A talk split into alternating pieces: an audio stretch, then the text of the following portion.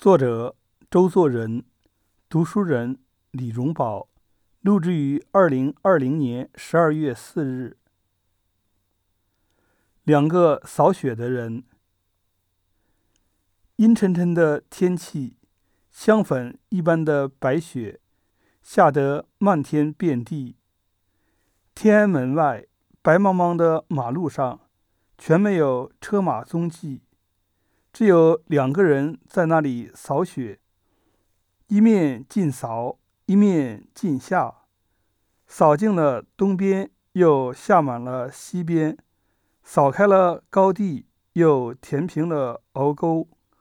粗麻布的外套上已经积了一层雪，他们两人还只是扫个不停，雪愈下愈大了。